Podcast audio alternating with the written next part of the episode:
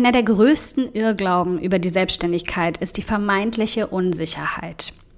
Viele Frauen wagen den Sprung nicht, weil sie sich Gedanken über das Was dann machen. Was mache ich, wenn ich nicht genug Geld verdiene? Was mache ich, wenn ich keine Kunden finde? Dabei ist in meinen Augen die Unsicherheit in einem festangestellten Job oder sogar als Hausfrau und Mutter deutlich größer. Nur herrscht hier noch eine große Blindheit, der wir heute mal schmerzhaft das Pflaster abreißen werden.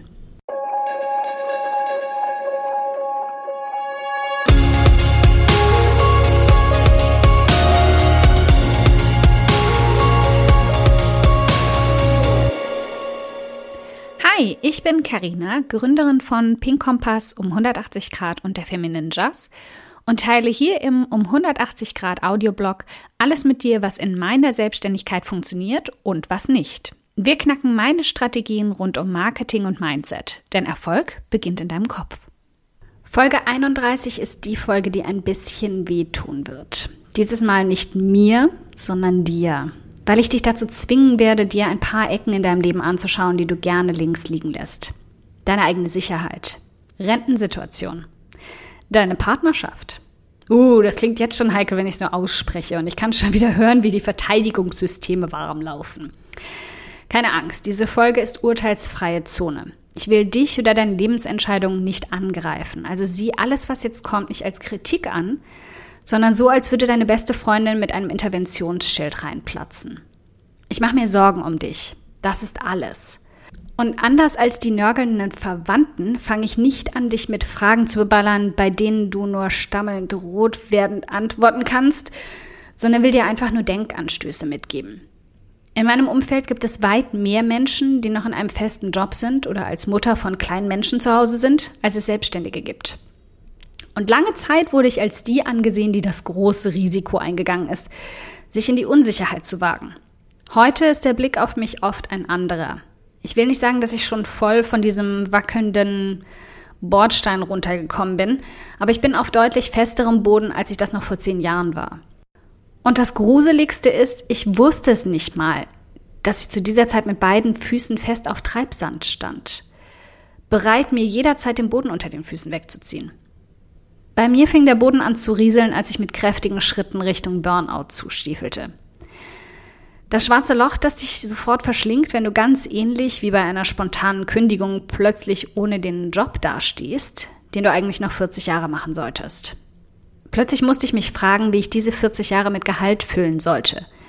So geht es auch einigen meiner Bekannten und Freunde, deren Arbeitgeber sich plötzlich in Luft auflösen, weil die Firma untergeht. Und das passiert weit mehr und häufiger, sobald wir nicht mehr Anfang 20 sind. Dann suchen wir uns einfach einen neuen Job, wechseln vielleicht nochmal die Karriere und zack, alles wieder gut. Mit Anfang 20 machen wir uns noch viel weniger Sorgen um Jobsicherheit. Wird sich schon was finden. Mit Mitte 30 wird es langsam ernster und die Risikobereitschaft, was Neues zu starten, fängt an zu sinken. Immerhin hängt da jetzt vielleicht ein Partner mit dran. Oder eben diese kleinen wackeligen Minimis. Umso wichtiger finde ich es, dass wir uns da jetzt nichts vormachen. Das Angestelltenverhältnis ist schon lange nicht mehr wirklich sicher. Immer mehr Unternehmen gehen zugrunde und reißen dich mit.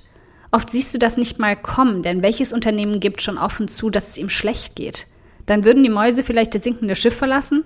Und wer will das schon, solange man sie noch braucht, um die Löcher zu stopfen, durch das ihnen das Wasser bis zum Hals hochläuft? Tatsache ist also, du weißt nie genau, wie gut oder schlecht es deiner Firma geht und damit deinem Job. Ich will dir damit keine Angst machen, aber ich habe schon mehr Menschen in Panik die Augen aufreißen sehen, wenn sie von Stellenabbau gehört oder gelesen haben, als ich in letzter Zeit Selbstständige habe jammern hören, sie verdienen nicht genug Geld. Letzteres kommt vor, definitiv. Aber der entscheidende Unterschied zwischen den beiden Situationen? Selbstständige treten in Aktion und nehmen die Sache selbst in die Hand suchen neue Einnahmequellen, erschaffen weitere Einkommensströme. Angestellte sitzen da und zittern, während sie darauf warten, dass das Damoklesschwert über ihnen fällt. Vielleicht suchen sie eine neue Stelle, bei der sie dann wieder weiter abwarten können. Als Selbstständige musst du nicht auf eine Hand warten, die dich mit dem Gehaltscheck füttert. Du hast zwei davon zur Verfügung, die dich selbst füttern. Und dann ist da noch diese unangenehme Sache mit dem Horrorwort. Der Rente. Viele von uns Selbstständigen müssen sich immer wieder der gleichen lustigen Frage stellen, sobald sie erzählen, was sie machen. Und wie ist das mit deiner Rente? Heute muss ich immer anfangen zu grinsen, wenn ich das von einer Angestellten gefragt werde. Und ganz ehrlich, möchte ihr dann aus Mitleid den Kopf tätscheln, ganz ohne Arroganz. Weil sie noch nicht sieht, dass ich damit deutlich sicherer dastehe als sie. Bei Freundinnen oder Menschen, die mir am Herz liegen, fange ich hier auch gleich ausschweifend an, Gegenfragen zu stellen. Besonders bei Müttern, die mit den Minimis zu Hause sind und deren Partner Vollzeit arbeitet, bekomme ich wirklich jedes Mal Beklemmungsgefühle. Ich kenne stabile Beziehungen, bei denen ich wirklich hoffe, dass sie auf ewig halten und auch darauf angelegt sind. Aber der rationale, realistische Teil von mir sieht, wie die Welt heute wirklich aussieht. Voller Scheidungen, Trennungen und Verlusten. Und so sehr ich gern das kleine Mädchen bleiben möchte, das an die Disney-Version glaubt, bin ich hier realistisch. Es besteht leider immer die Möglichkeit, dass das nicht hält. Und alle, die sich immer voll auf ihren Partner verlassen haben, dann alleine dastehen mit erwachsenen Minimis und einem mickrigen bis quasi nicht existenten eigenen Rentenanspruch. Nee, natürlich, das wird nicht auf dich zutreffen. Deine Beziehung ist wie Granit bombenfest, ich weiß. Dafür würdest du beide Hände nicht ins Feuer legen. Habe ich alles schon gehört und ich schwöre dir, ich wünsche es mir für dich so fest, dass meine Daumen dabei blau anlaufen. Aber seltsamerweise habe ich da deutlich stärker dieses Was wenn im Hinterkopf als bei meiner Selbstständigkeit. Egal, ich schweife ab. Wir wollten uns ja eigentlich auf die Angestellten-Sache konzentrieren. Tauschen wir also mal den Partner als Sicherheitsnetz gegen den Chef aus, der ja quasi dafür sorgt, dass dein Rentenanspruch gesichert ist, weil du dank ihm monatlich in die gesetzliche Rentenkasse einzahlst. Die übrigens auch das schwarze Loch genannt wird. Ich weiß nicht, ob du das schon mal gehört hast oder wie gut du dich in Astrophysik auskennst und weißt, was ein schwarzes Loch eigentlich ist. Das ist das, wo Sachen reingezogen werden und puff, spurlos verschwinden und nie, nie wieder auftauchen. Also man munkelt, dass sie an anderen Orten wieder auftauchen, aber keiner weiß das so genau. Tatsache ist, sie kommen nicht wieder zu dir zurück. So viel steht schon mal fest. Unser Rentensystem ist da eigentlich sehr sozial aufgebaut. Das Geld, was du momentan jeden Monat so großzügig, und das meine ich definitiv nicht ironisch, sondern absolut ernst, von deinem Gehaltscheck abzweigst und in die gesetzliche Rente schiebst, das zahlt aktuell den Rentnern ihr monatliches Auskommen. Es ist eigentlich ein tolles System. Die Jungen versorgen die Alten. So wie es ganz, ganz früher auch war. Oder in vielen Kulturen, die ich sehe, noch heute ist. Alte Menschen leben, bis sie zum Tunnel mit dem weißen Licht kommen, bei ihrer Familie und werden dort versorgt und ernährt. Gibt's bei uns jetzt nur noch seltener, deswegen haben wir den Rententopf. Problem dabei ist, auch wenn ich in meiner aktuellen Perspektive die Minimis rechts und links von mir wie kleine Pilze aus dem Boden schießen sehe, es ist eigentlich eher so, dass Menschen, wie auch ich zum Beispiel, sich immer häufiger gegen deren Produktion entscheiden. Oder für nur einen Pilz statt drei oder vier. Und das führt zu zwei Problemen. Erstens dem sehr egoistischen. Ich werde niemanden haben, der mich verhätschelt und umsorgt, wenn ich im Schaukelstuhl auf der Veranda des Lebens sitze. Das muss ich also selbst übernehmen.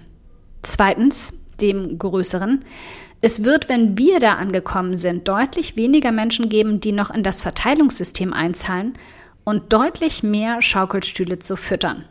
Ja, ja, ich weiß, du hast ja noch deinen Partner, der kümmert sich schon. Und ich bin sicher, wenn ich all diese gut gemeinten Prophezeiungen immer wieder höre, auch ich finde den noch. Aber dann kommen wir auch wieder zur Disney-Schleife und dem dunklen Schwarzen Was wenn, was keiner hören will. Tatsache ist, der einzige Mensch, auf den du dich wirklich zu 200 Prozent verlassen kannst, dass er beim Schaukelstuhl mit dir ankommt, bist du. Und das meine ich jetzt nicht zynisch, pessimistisch oder negativ. Das ist einfach die Realität.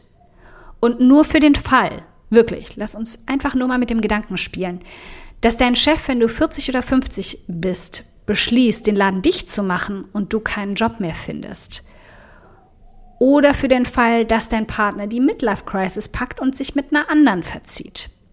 Oder für den Fall aller Disney-Versionen der Welt, er einfach seinen Job verliert und dich mitfinanziert hat. Was, wenn das eintrifft? Wer hat dann die besseren Karten? Ich kann dir darauf keine wirkliche Antwort geben, weil ich dich dazu einfach nicht gut genug kenne und nur du selbst kannst sie dir ehrlich und ungeschönt beantworten. Und ja, ich weiß, dabei bekommst du jetzt vielleicht Schnappatmung und suchst eine Papiertüte, weil du hyperventilierst. Alles wird gut. Wirklich. Wenn du aufhörst, diese Frage aus Angst und Panik zu ignorieren und dich ihr einfach stellst. Das ist wie mit den Monstern unter dem Bett. Die sind weitaus gruseliger, wenn man sie sich einfach nur vorstellt, als wenn man nachschaut und feststellt, dass es einfach nur der verzottelte Kater mit den glühend roten Augen gewesen ist. Vor zwei Jahren habe ich endlich aufgehört, an das Monster zu glauben und es mir mal näher angeschaut. Meine Tatsachen sind hier weit gruseliger, als es deine vielleicht sind. Glaub mir.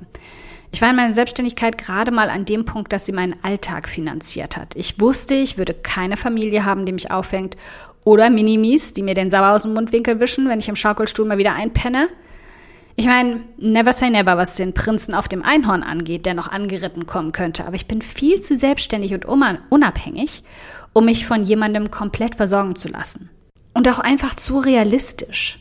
Liebe hat für mich nichts mit Abhängigkeit zu tun. Und diese beiden Aspekte sollten in deinem Leben auch immer getrennt sein, egal wie groß ersteres ist. Denn ein Verlust kann auch ganz anders und sehr plötzlich kommen und muss nicht immer etwas mit einer Blondine zu tun haben, oder Brünetten, ich bin da völlig unparteiisch, sondern kann auch das große böse K sein, wie Krebs oder ein schlimmer Unfall. Es gibt viel zu viele Szenarien, die dich und mich dann ganz alleine dastehen lassen. Also, was habe ich gemacht, während ich am Fenster stehen nach meinem Prinzenausschau gehalten habe? Ich habe meine Selbstständigkeit so weit vorangetrieben, dass sie mir außer einem Gehaltscheck, den ich mir selbst auszahle, auch passive Komponenten bringt. Nicht unbedingt, weil die ein Leben lang halten, aber weil ich damit gelernt habe, wie das funktioniert, passives Einkommen zu erschaffen und wie ich solche Systeme vielleicht auch später noch anwenden kann, wenn ich im Schaukelstuhl sitze. Aber vor allem habe ich versucht, die Schnappatmung unter Kontrolle zu bekommen und habe einfach mit kleinen Schritten angefangen. Ich habe Blogs dazu gelesen, wie ich mich besser absichern kann, wie ich mein Geld investieren kann, sodass es für mich arbeitet. Und ich bin schweren Herzens aus der gesetzlichen Rentenversicherung ausgetreten – Ursprünglich war ich da noch über die Künstlersozialkasse mit drin. Und auch wenn es mir als sozialer Mensch nicht leicht gefallen ist, hilft es niemandem, wenn ich selbst am Ende als Sozialfall ende, weil ich jahrelang mein Geld in andere Menschen statt in mich selbst investiert habe. Stattdessen gleiche ich das mit Spenden an Organisationen aus, die sich darauf konzentrieren, Kindern Bildung zu ermöglichen. Es gibt weit mehr und bessere Möglichkeiten, sozial zu sein, als in die gesetzliche Rentenkasse einzuzahlen. Da kannst du dir sicher sein. Also habe ich stückchenweise angefangen zu investieren. Nicht immer schlau und einige Investments habe ich mit Verlust wieder rausgezogen. Aber es hat sich für mich gut angefühlt, zumindest etwas zu tun, statt nur die Augen zuzumachen und vor allem dazu zu lernen. Heute habe ich Investments in Cryptocurrency, weil ich sie für sicherer halte als harte Währung und nicht, weil ich an den schnell reich werden Mythos glaube, dem viele nachjagen. Und ich habe einiges in Minikredite investiert. Das solltest du dir mal näher anschauen, wenn du nach Möglichkeiten suchst, wie du mit wenig Geld einfach und simpel anfangen kannst, statt dein Geld auf deinem Sparbuch versauern zu lassen. Und auch hier gibt es richtig tolle Plattformen, die sogar extrem sozial sind, wie Kiva zum Beispiel. Hier gibst du diese Kredite an Frauen überall auf der Welt, die einfach dringend eine Chance verdienen, aber einfach nicht unsere Möglichkeiten haben. Oder schau dir mal an, wie du Investments in nachhaltige ETFs tätigen kannst, auch wenn das jetzt schon ein bisschen fortgeschrittener ist. Also deine Aufgabe für dich machen wir heute ganz simpel. Leg dir einen bequemen Schaukelstuhl zu. Mach dir mal Gedanken darum, wer ihn polstert. Im Idealfall sollte die Antwort auf diese Frage du sein und wie dick er gepolstert ist. Das ist alles. Ist gruselig und ungemütlich und verdammt fies, sich das genau anzuschauen. Ich weiß. Aber mach es wie ich in Baby Steps. Gesteh dir ein, dass es da noch Lücken gibt. Ecken, die nicht so schick aussehen. Und such dir einfach mal ein paar gute Quellen, um dich zu belesen. Beschäftige dich mal mit der Idee der Selbstständigkeit. Wenn du sogar schon mittendrin steckst, überleg dir Wege, dein Einkommen zu stabilisieren, auszuweiten und zu festigen. Und wenn du schon ein bisschen was davon abzweigen kannst, dann beließ dich mal zu Investitionsmöglichkeiten. Da gibt es ganz viele einfache Schritte, die du machen kannst, die nicht riesig und gruselig wirken oder viel Geld oder Mut zum Risiko brauchen. Ein paar Quellen und gute Artikel dazu habe ich dir mal in den Links zu dieser Folge gepackt. Das Einzige, was du auf keinen Fall tun solltest, ist weiter wegzuschauen.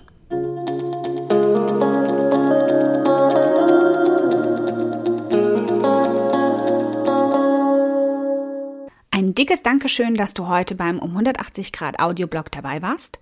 Und falls du noch mehr knackiges Marketingwissen oder Mindset- und Motivationskicks brauchst, schau auf podcast.um180grad.de nach weiteren Episoden oder direkt auf www.um180grad.de in über 100 hilfreiche Artikel rein.